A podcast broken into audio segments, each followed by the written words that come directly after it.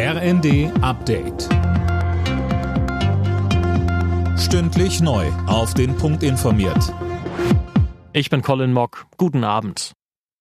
Der Vermittlungsausschuss von Bundestag und Bundesrat hat den Kompromiss beim Bürgergeld gebilligt. Die Union hat unter anderem durchgesetzt, dass Bürgergeldbezieher deutlich weniger Geld auf der hohen Kante haben dürfen. Dementsprechend zufrieden zeigte sich CDU-Chef Friedrich Merz. Es wird jetzt ein Gesetz verabschiedet, das äh, im Wesentlichen den Wünschen entspricht, die wir im Hinblick auf äh, die äh, Gewährung der Leistungen aus dem Sozialgesetzbuch II äh, betrifft und auch im Hinblick auf die Sanktionsregelungen im Falle einer verweigerten Mitwirkung. Und wir werden deswegen am Freitagmorgen als CDU-CSU-Bundestagsfraktion dem Vermittlungsausschussergebnis zustimmen.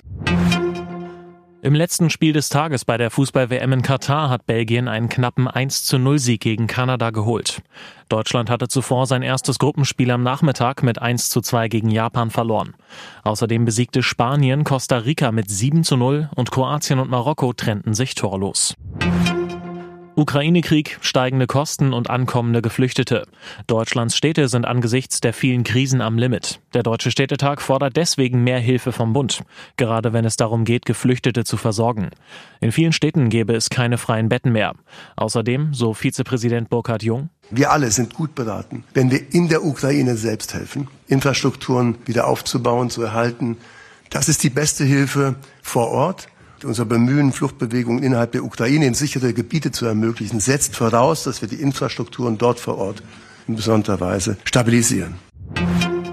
Das erste Spezialschiff für Flüssiggas, also sogenanntes LNG, ist in Deutschland angekommen.